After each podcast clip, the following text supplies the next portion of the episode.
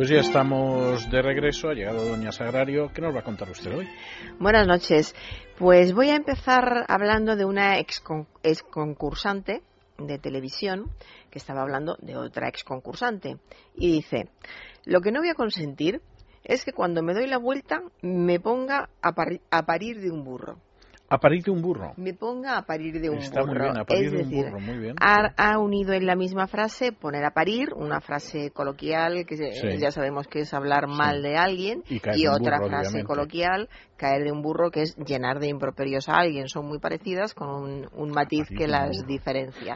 Bien. Pero claro, imagínese. eh, si te pones a mirarlo y a imaginártelo, me pone a parir de un burro. Mejor pensar que no tiene sentido.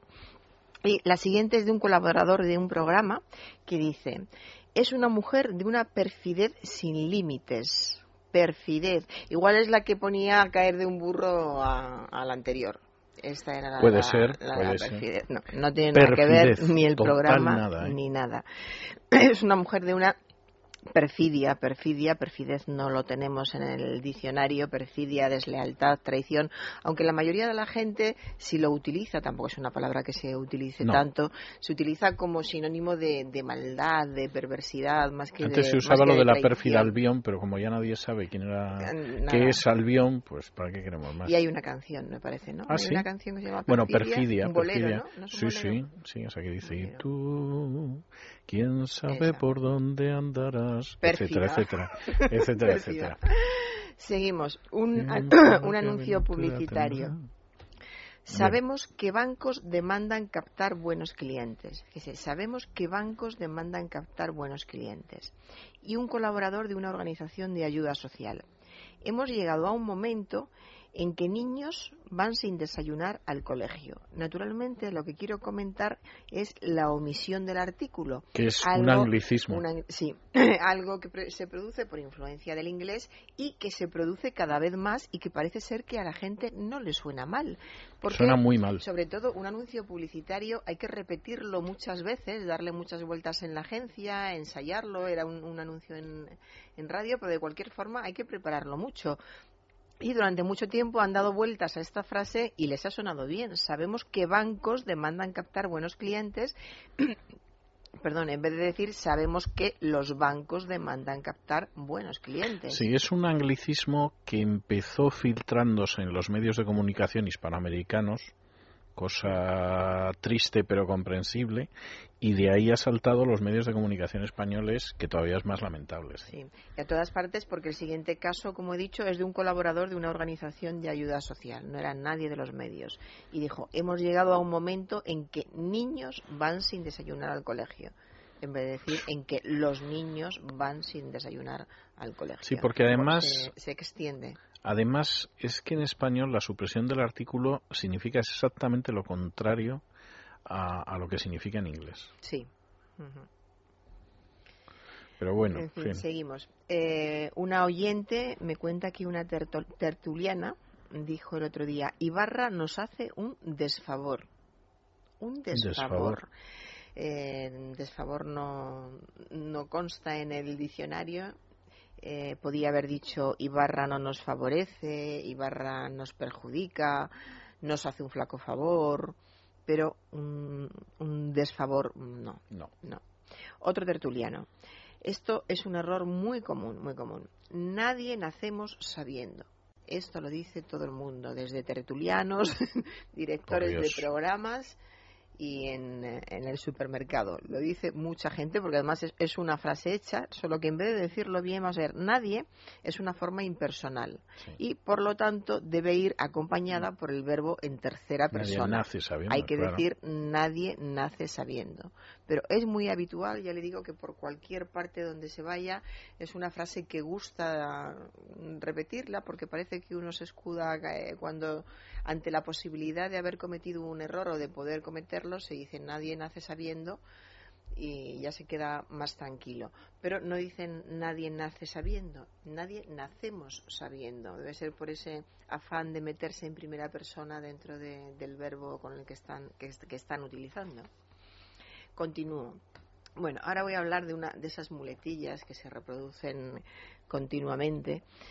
Eh, le voy a hablar de lo que se viene llamando una muletilla, lo que se viene llamando un entrenador personal. Hablamos de lo que se viene llamando un entrenamiento intensivo, un anticuario. Lo que se ha venido llamando un coleccionista de arte ahora es más bien un inversor, un estilista. Es una melena que ha mejorado con lo que se viene llamando unas mechas californianas. Un comerciante. Yo descubrí el fin de semana lo que eran las mechas californianas. Bueno, descubrí que existían. No me quedó muy claro en qué consisten, pero me enteré de que había una cosa que se llamaba mechas californianas. Estoy todavía reponiéndome. Ya llevan. Y el último caso de un comerciante. Lo que se viene llamando un euro, ahora se mira mucho, ahora se mira mucho antes de gastarlo. Este, lo que se viene llamando, además hace mucha gracia la, muletilla, porque piensas, bueno, si se viene llamando, se supone que desde hace tiempo ya no hace falta decirlo, ya se dice lo que, la, la, palabra directamente y no hace falta este lo que se viene llamando. Y luego es que es totalmente innecesario, es que no hay que decir ni, ni siquiera nada parecido ni equivalente, no hace falta en absoluto. Fíjese, hablamos de un entrenamiento intensivo un coleccionista de arte ahora es más bien un inversor, una melena que ha mejorado con unas mechas californianas. Eh, un euro ahora se mira mucho antes de gastarlo. No hace ninguna falta decir lo que se viene llamando. No. a, la gente le gusta, yo creo que es ese afán de, alargar la frase o no se dan cuenta. En realidad las, muletillas cuando se utilizan, el que las está diciendo no se da cuenta de que lo está haciendo pero es algo parecido a lo que viene siendo, que también lo hemos comentado alguna vez, lo que es, lo que es también lo hemos comentado, pues algo parecido, lo que se viene llamando. Continúo con una colaboradora de un programa del corazón que estaba hablando sobre una pareja. Más antes que después acabarán casándose. Más antes que después. En vez de decir antes o después acabarán casándose, acabarán casándose. Más pronto que tarde tan pronto como sea posible, más pronto que tarde, que eso eh, muy a menudo dicen más antes que pronto. Más antes que pronto. Ya lo, he oído dos, dos veces. Que no cogí la, Desde luego, Más antes que pronto. A usted le estamos pagando poco. Más ¿eh? antes porque que pronto. si tiene que soportar programas donde maltratan así el español. No se puede imaginar ni usted, y aprovecho para decírselo a los oyentes, la de horas de medios de comunicación que yo veo, de todo, radio, televisión, prensa, de todo, de todo. estética. Pero lo de menos son las horas, lo peor son los contenidos. No, no, no, no, no, me lo jure. O sea, yo procuro evitarme, evitarme esos trances, pero en fin. Bueno, también es curioso, también es curioso, es interesante y aprendemos todos. Eh, continúo con una presentadora de un programa de radio a una invitada que estaba nerviosa y le dice, tranquila que tenemos tiempo de sobras de, sobras. es una forma incorrecta que también está muy extendida y que se, se debe su uso en la mayoría de los casos al influjo del catalán, porque en catalán se dice de sobras, escrito de sobres, pero se pronuncia de sobras. Eh, hubo una época en que yo lo, escuchaba muchísimo y lo había dejado de oír, puede haber sido casualidad, pero hace unos días volví otra vez a oírlo en, en boca de esta presentadora. Tranquila que tenemos tiempo de sobras. Eh, continúo con un enólogo que estaba eh, hablando en un reportaje sobre los vinos manchegos y dijo, tenemos vinos excelentes que no tenemos que desdeñar nada a otras bodegas españolas si es un poco absurda la frase, si tiene vinos excelentes, pues ¿por qué va a desdeñar a otras bodegas españolas? Sería al contrario, o sea, otras bodegas no tienen que desdeñarnos porque nuestros vinos son excelentes. Ese sería el sentido si quiere utilizar la palabra desdeñar. Yo creo que querría decir que no tenemos nada que envidiar a otras bodegas españolas porque nuestros vinos son excelentes. Porque para utilizar el verbo desdeñar sería eh, no tienen que desdeñarnos otras bodegas, ya cambia la frase, cambia el sentido y se da por supuesto que hay bodegas que podrían desdeñarlos, lo cual no, no estaba en el ambiente. Y acabo con una actriz en una entrevista. Perdón por esta voz, pero tengo congestión nasal en la nariz.